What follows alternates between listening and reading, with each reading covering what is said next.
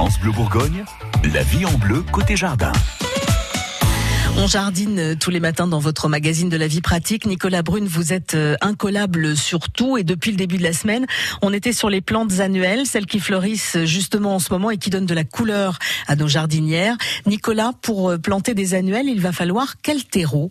Bon, on va déjà éviter tout ce qui est terreau premier prix. On va éviter également les terreaux universels. Donc, on va plutôt favoriser les terreaux. Euh, on va trouver des terreaux géranium, des terreaux plantes fleuries. Euh, on en trouve vraiment des, des tas.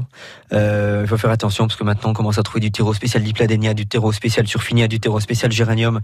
On va pas acheter 50 sacs de terreau. C'est-à-dire qu'il faut pas aller dans les extrêmes. C'est-à-dire pas le terreau universel parce que c'est voilà. le tout euh, qui Pas le terreau premier prix non plus où il y a Ouais. rien du tout dedans. Et pas non va- plus le truc spécifique pour une seule Voilà, plante. parce que ça, c'est un petit peu commercial, on va dire. Ouais.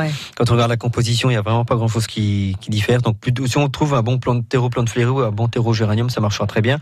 Ce qui est très bien, on trouve de plus en plus maintenant des terreaux avec euh, de l'engrais dedans. On trouve euh, des terreaux, où il y a des, des, des engrais, euh, des engrais retard. Donc, on a, euh, on pourra par exemple trouver un terreau où on aura un engrais euh, 0,3 mois. Donc, il va donc Ouais. être utilisable, être disponible pour la plante des trois premiers mois.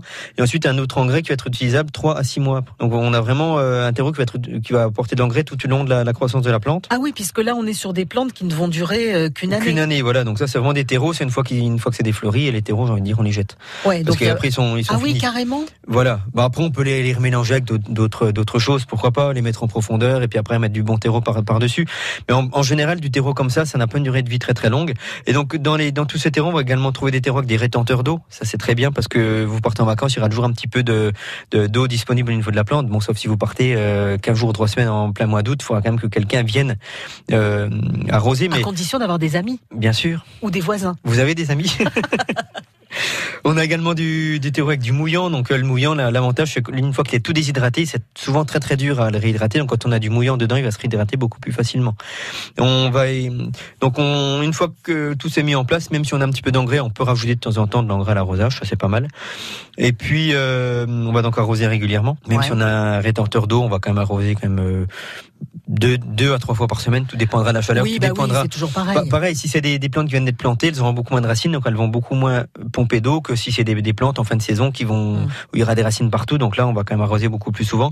Et puis, ce qui est pas mal également, c'est de mettre un petit paillage en surface, euh, du paillis de lin, du l'écorce de cacao en surface pour, euh, bah, pour, euh, pour limiter l'évaporation. Va toujours maintenir un petit peu d'humidité et limiter les mauvaises herbes. C'est le moment de vous lancer dans les plantations. Merci Nicolas, que vous pouvez euh, retrouver sur francebleu.fr et qui sera aussi euh, et dimanche à la foire aux plantes rares de Bézoite. Dans une heure, Gilles Sonnet, notre expert en plantes d'intérieur, nous présente les cœurs de Marie. France Bleu Bourgogne. France